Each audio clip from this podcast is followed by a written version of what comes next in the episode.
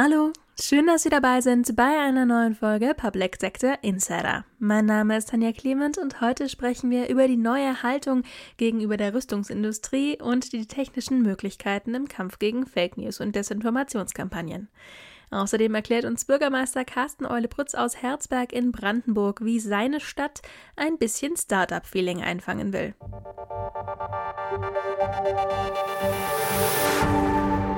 Wie bekommt eine kleine Stadt sprichwörtlich frisches Blut? Also innovative Ideen, neue Unternehmen und neue Bürgerinnen und Bürger und damit auf lange Sicht auch eine lebenswerte Stadt mit kulturellem und wirtschaftlichem Geschehen.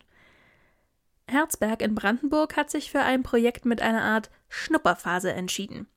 Bürgermeister Carsten Eule-Prütz erklärt meinem Kollegen Matthias Lorenz, wie das funktioniert. Guten Morgen, Herr Eule-Prütz, schön, dass Sie bei uns sind.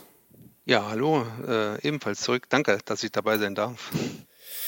Herr Olle Pritz, in Herzberg findet äh, in diesem Sommer das Projekt Summer of Pioneers statt. Worum handelt es sich denn dabei genau? Ja, wir bieten Leuten, die aus welchen Gründen auch immer, gibt da verschiedene Motivationen, an einfach mal zu probieren, wie das Leben in Herzberg aussehen kann. Und ähm, wir stellen einen Arbeitsraum zur, zur Verfügung, einen Coworking Space und ähm, die Möglichkeit, bei uns zu wohnen und das bis zu einem halben Jahr. Welche Ideen und Ergebnisse erhoffen Sie sich denn genau von dem Projekt? Also wir hatten uns das 2019, gab es das ja schon mal in Wittenberge und zwischenzeitlich auch in Altena, Homberg und Tengen ähm, und hatten uns mit diesem Projekt, dieser Kampagne äh, intensiver beschäftigt. Und im Prinzip geht es ja darum, dass wir Leuten, die Lust haben, aufs Land zu kommen, einfach die Möglichkeit mal äh, bieten, sich Herzberg in dem Moment natürlich anzuschauen und vielleicht den einen oder anderen Neubürger zu gewinnen, aber auch, sage ich mal, neue Ideen, ähm, Impulse für die Stadtentwicklung und die Umsetzung von bestimmten Projekten einfach, dass wir da Leute gewinnen, die Lust haben drauf, die, wie gesagt, vielleicht auch bleiben wollen, aber eben, wie gesagt, insbesondere Impulse für die Stadtentwicklung zu gewinnen. Gibt es denn da vielleicht gewisse Projekte, die Sie im Auge haben, oder ist das ein total themenoffenes Handeln? Ähm, sowohl als auch. Also muss ich das ja so vorstellen, dass wir jetzt niemand Unbeleckten quasi kommt ja nicht, sondern es kommen Leute, die im Prinzip im Arbeitsprozess stehen, ihre eigenen Firmen teilweise haben, Freelancer sind. Äh, aber gleichzeitig haben wir als Stadt auch zwei Themen äh, ja, vorgeschlagen, mit denen man sich beschäftigen kann, nicht muss. Ähm, und das sind zum einen innerhalb eines Projektes, das mit unserem äh, Infrastrukturministerium gerade umgesetzt wird, zu äh, Radeln in die Zukunftsvilla, wo es um Mobilitätsfragen in der Kleinstadt geht. Ähm, und weil wir das Problem auch haben, diese sogenannten Neubauten, also Platte, ähm, die, ich sage jetzt mal, nicht so belebt sind und wo wir nach Möglichkeiten und Wegen suchen, die wieder schick zu gestalten, lebenswert zu gestalten. Und ähm, das sind so die beiden Themen, Wohnen quasi und Mobilität. Sind denn da auch gewisse Aspekte, die vielleicht eine besondere Rolle spielen, wie zum Beispiel vielleicht Nachhaltigkeit? Also auf alle Fälle, insbesondere halt dem, im, im, Bereich der Mobilität, Klimawandel, ähm, Mobilitätswandel, was wir ja jetzt verstärkt merken, auch insbesondere unsere Senioren, die aufgrund der, der Möglichkeiten eines E-Bikes zum Beispiel äh, mittlerweile selber auch in der Lage sind, mangels ähm, eines gut ausgebauten ÖPNV auch wieder einkaufen zu fahren und das auch gerne nutzen. Aber äh, die Verhältnisse auch bei uns in der Kleinstadt jetzt nicht wirklich so gestaltet sind, dass ein entspanntes und gefahrloses Radfahren äh, möglich ist. Also das ist ein Beispiel, aber natürlich auch ähm, bei der Platte die ganze Frage, äh, wie kann es auch energetisch ähm, umgestaltet werden? Wie kann eben auch so ein Wohngebäude, was ja schon da ist, dass man das nicht abreißen muss, sondern äh, wie kann es so gestaltet werden, dass es lebenswerter wird? Das spielt schon eine große Rolle bei der Geschichte. Jetzt ähm, habe ich, glaube ich, gelesen, dass das Projekt erstmal auf sechs Monate angelegt ist. Ähm, welchen Plan hat denn die Stadt, die Ergebnisse, die bei dem Projekt herumkommen, vielleicht auch langfristig ins Stadtleben zu integrieren?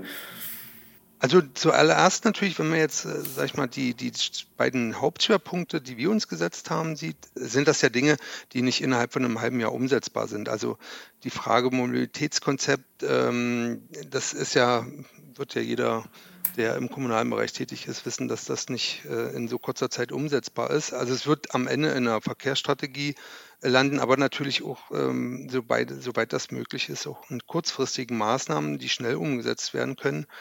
Ähm, und so ähnlich sieht es natürlich auch im Wohnbereich aus. Das sind ja Dinge, die Suche nach Fördermitteln, Fördermöglichkeiten, wie können wir diese Geschichten, die dabei rauskommen, auch umsetzen.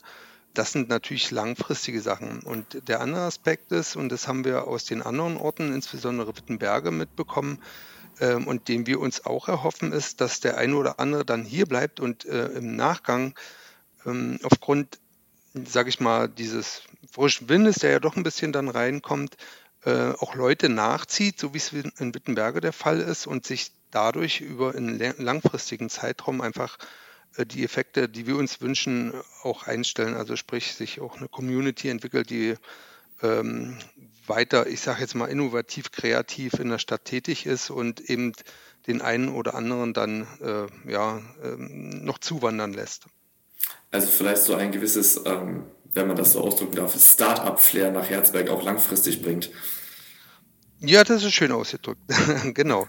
Also das ist halt so eine, dass diese Community, wie gesagt, in Wittenberge existiert das bereits und äh, als wir im März da waren uns das mal genauer angeschaut haben, äh, da wurde uns halt mitgeteilt, dass auch jetzt wieder neue nachgezogen sind. Also das Ganze hat einen ziemlich langfristigen Charakter und ist aus meiner Sicht halt ein großes Stadtmarketing und Wirtschaftsentwicklungskonzept ähm, da sage ich mal, die Möglichkeiten, in der, was die Wirtschaftsansiedlung ähm, anbelangt, ja für seine Kommune in einer strukturschwachen Gegend wie unserer nicht ganz so einfach sind. Und äh, dass man halt so, wenn man halt klein anfängt, ich denke, dass das Ganze äh, trotzdem ja seine Früchte trägt. Ja, Herr Olle Pritz, dann vielen Dank für das Gespräch und ich wünsche Ihnen ganz viel Erfolg. Danke sehr. Im Wahlkampf, während der Pandemie, beim Klimaschutz und beim Krieg in der Ukraine. Nach Beispielen für Desinformation, Fake News, Hass und Hetze im Netz muss man nicht lange suchen. Helfen sollen Gesetzesänderungen und Technologie, so die Versprechungen. Und nicht nur da. Mit Upload-Filtern will man zum Beispiel auch das Urheberrecht besser schützen. Aber können Algorithmen auf Social-Media-Plattformen eine adäquate Lösung bieten? Die Frage gebe ich am besten an meinen Kollegen Tim Rothaus weiter, der sich mit dem Thema für uns beschäftigt hat. Hi Tim, Du hast für uns ja auch ein paar Expertenmeinungen recherchiert. Sind Algorithmen die Lösung? Hallo Tanja. Nein. Auch wenn die entsprechenden Lösungen teilweise seit Jahren existieren, geht ohne die Kooperation der Plattformbetreiber nichts. Für rechtlich bindende Regelungen für Inhalte auf Online-Plattformen bräuchte es analog zum Weltpostvertrag einen Weltinternetvertrag.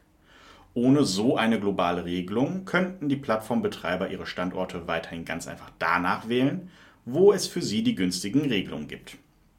Beschlüsse im Deutschen Bundestag und in der Europäischen Union allein hätten hier nur wenig Erfolgschancen. Da ist sich auch Professor Dr. Robert Müller-Törek von der Hochschule für öffentliche Verwaltung und Finanzen Ludwigsburg sicher. Und ein internationaler Konsens hat schon bei ganz anderen Themen lange auf sich warten lassen. Maßnahmen gegen den Klimawandel sind vielleicht ein Beispiel, das viele aktiv wahrgenommen haben.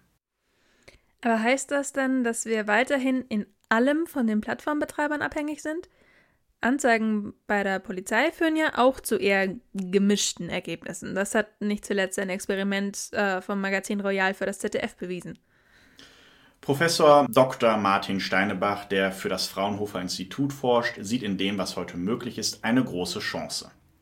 Auch wenn im Kampf gegen Fake News, Desinformationskampagnen und Hate Speech im Netz ohne die Plattformbetreiber viele technisch leicht umsetzbare Lösungen nicht angewendet werden können, zumindest einen kleinen Beitrag können Uploadfilter und Co. leisten. Ein Uploadfilter prüft Inhalte darauf hin, ob sie verbotenen oder besonders geschützten Inhalten entsprechen, die dem System bereits bekannt sind. So könnte eine bestimmte Grafik zum Beispiel nicht erneut gepostet werden, wenn sie schon einmal aufgrund von Regelverstößen gelöscht worden ist. So ein System hat aber klare Grenzen. Sobald der eigentlich bereits identifizierte Inhalt bearbeitet und verändert wurde, kann der Algorithmus ihn nicht mehr klar identifizieren. Da reichen oft schon wenig Prozent Differenz zwischen den beiden Versionen. Und überhaupt betreffen Uploadfilter nach deutschen und europäischen Maßstäben eben auch nur Plattformen und Nutzer, die sich in ihrem rechtlichen Einflussbereich bewegen. Aber ist es nicht schon hilfreich, wenn man zumindest einen Teil der Inhalte automatisiert prüfen kann? Die einzig alternative Prüfungsmethode ist die Prüfung durch Moderatoren. Und für die ist eine Vorsortierung durch Algorithmen zumindest eine Hilfestellung. Aber problematisch ist nicht nur die praktische Anwendung von solchen Filtern. Für die zugrunde liegende Datenbasis können Entwickler aktuell nur aus der Analyse geposteter Inhalte schöpfen, also der inhaltlichen Auswertung einzelner Posts und der Beobachtung spezifischer Accounts. So ergibt sich aber eine verzerrte Wahrnehmung der Gesamtsituation. Denn aus solchen Daten lässt sich nicht ableiten, wie sich Fake News oder Hate Speech über die gesamte Plattform gesehen verteilen.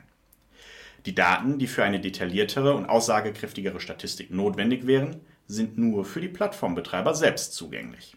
Steinebach wünscht sich deshalb eine Kooperation zwischen Forschung und Plattformbetreibern, um eine möglichst breit aufgestellte Datenbasis aufbauen zu können. Aber was können Nutzerinnen und Nutzer denn in der Zwischenzeit machen? Entwürfe wie die Klarnamenpflicht versprechen ja jetzt auch keine wirkliche Lösung. Professor Dr. Alexander Prosser von der Wirtschaftsuniversität Wien rät zu mehr Transparenz. Wer die Öffentlichkeit regelmäßig offen und ungezwungen an Inhalten und Debatten teilhaben lässt und die verschiedenen Entwicklungsstufen einer Entscheidung nach außen trägt, nimmt Fake News die Glaubwürdigkeit und kann so zumindest arglose Nutzer besser vor der Beeinflussung durch Desinformationskampagnen schützen. Und auch die öffentliche Verwaltung kann mit den ihr zur Verfügung stehenden Mitteln mehr tun als aktuell üblich. Im Zuge der Corona-Pandemie sind viele Sitzungen und Gremien als Videokonferenz oder im Livestream durchgeführt worden um den Bürgerinnen und Bürgern weiterhin eine Teilnahme zu ermöglichen. Teilweise konnten in den Sitzungen auch Anträge gestellt und abgestimmt werden. Eigentlich ein Pluspunkt für die Verwaltung.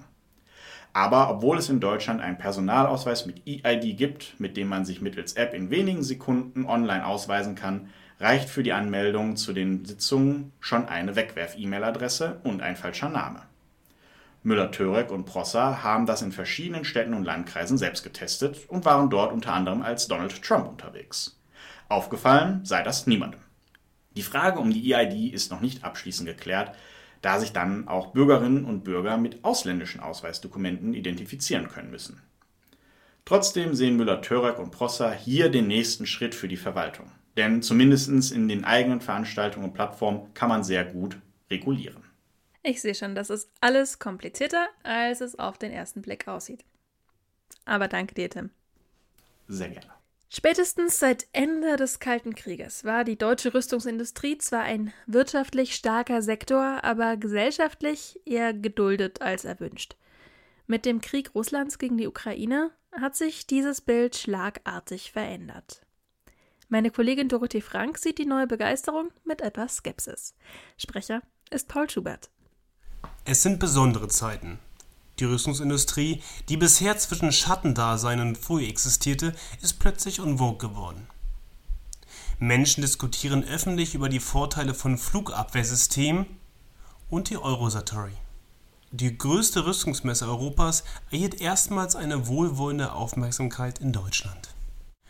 Während bei früheren Eurosatories Kamerateams der öffentlich-rechtlichen deutschen Fernsehsender wenig beliebt waren, weil sie vor allem versuchten, dunkelhäutige Menschen an Gewehren und anderen Systemen einzufangen und dann zu berichten, dass solche Messen die Kriegstreiberei schürten und Deutschland doch statt Waffen lieber Kindergartenstühle oder Gemüsesamen exportieren solle, wurde diesmal sogar die Präsentation eines neuen deutschen Kampfpanzers lobend erwähnt und der Chef eines Rüstungskonzerns konnte im Interview mit der ARD erläuternde Worte über diesen neuen Kampfpanzer verlieren, ohne dass vor und nach seinem Statement Entwicklungshelfer oder Altfriedensbewegte sich negativ über deutsche Waffenproduktion äußerten.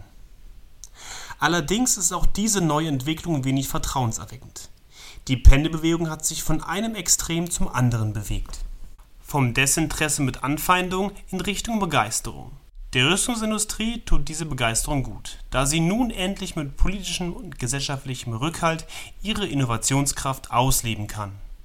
Und innovativ ist die deutsche Rüstungsindustrie schon immer gewesen. In vielen Bereichen auf Augenhöhe mit den USA. Dennoch gilt es zuerst eine neue sicherheitspolitische Linie zu finden, an der sich die Industriepolitik ausrichten kann.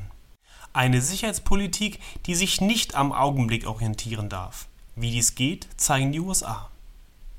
Für diese waren Rüstungsexporte inklusive politischer Unterstützung für die verkaufenden Firmen immer ein sicherheitspolitisches Element. Dieser natürliche Umgang mit Rüstungsexporten, dieses überlegte Handeln in der Welt durch eine deutsche Regierung, das würde zur Beruhigung der Lage in Europa beitragen. Nicht die Neuwaffenexperten mit ihrer Begeisterung, nicht die Alt-68er mit ihrer Ablehnung. Die Nachhaltigkeit kann es nur in der Mitte mit logischem Nachdenken geben. Bevor ich mich für diese Woche wieder verabschiede, hier noch ein kurzer Hinweis für alle Kurzentschlossenen.